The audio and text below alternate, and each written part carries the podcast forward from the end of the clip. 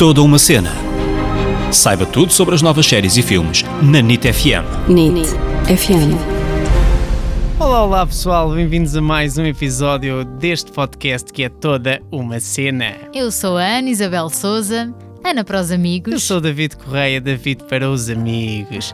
Então, pessoal, esta semana vamos falar de uma série que já andávamos para falar há algum tempo, mas andávamos sempre. Será que já não é o momento certo? Será que já passou a altura? Isto porque nós gostámos muito da série, mas depois acabámos por não fazer um episódio e esta semana surgiu algo que nos fez pensar: ahá! Chegou o momento é. e a série que estamos a falar é de Killing Eve. Saiu uma listinha muito importante.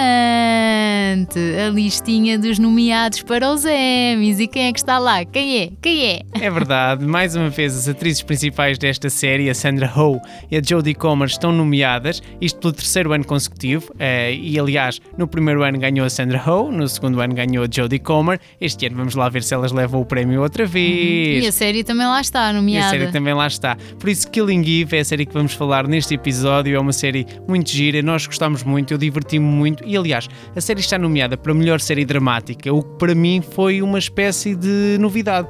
Porque Uhum. eu divertia-me tanto a ver a série que eu depois nem imaginava que era uma série dramática. Sim, Na altura sim. até fiquei surpreendido. Quando nós vamos ver, diz lá, género thriller, ah, drama psicológico, uma coisa assim, nós pensamos, epá, tem uma assassina, tem uma agente secreta, pronto, lá estou eu a ver outra vez o CSI